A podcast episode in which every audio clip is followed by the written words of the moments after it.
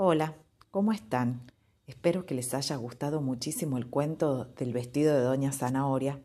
Y ahora, para pensar un poquito, vamos a ver si podemos contestar estas preguntitas que hoy les voy a hacer. Y dice así, ¿qué verdura era Moria?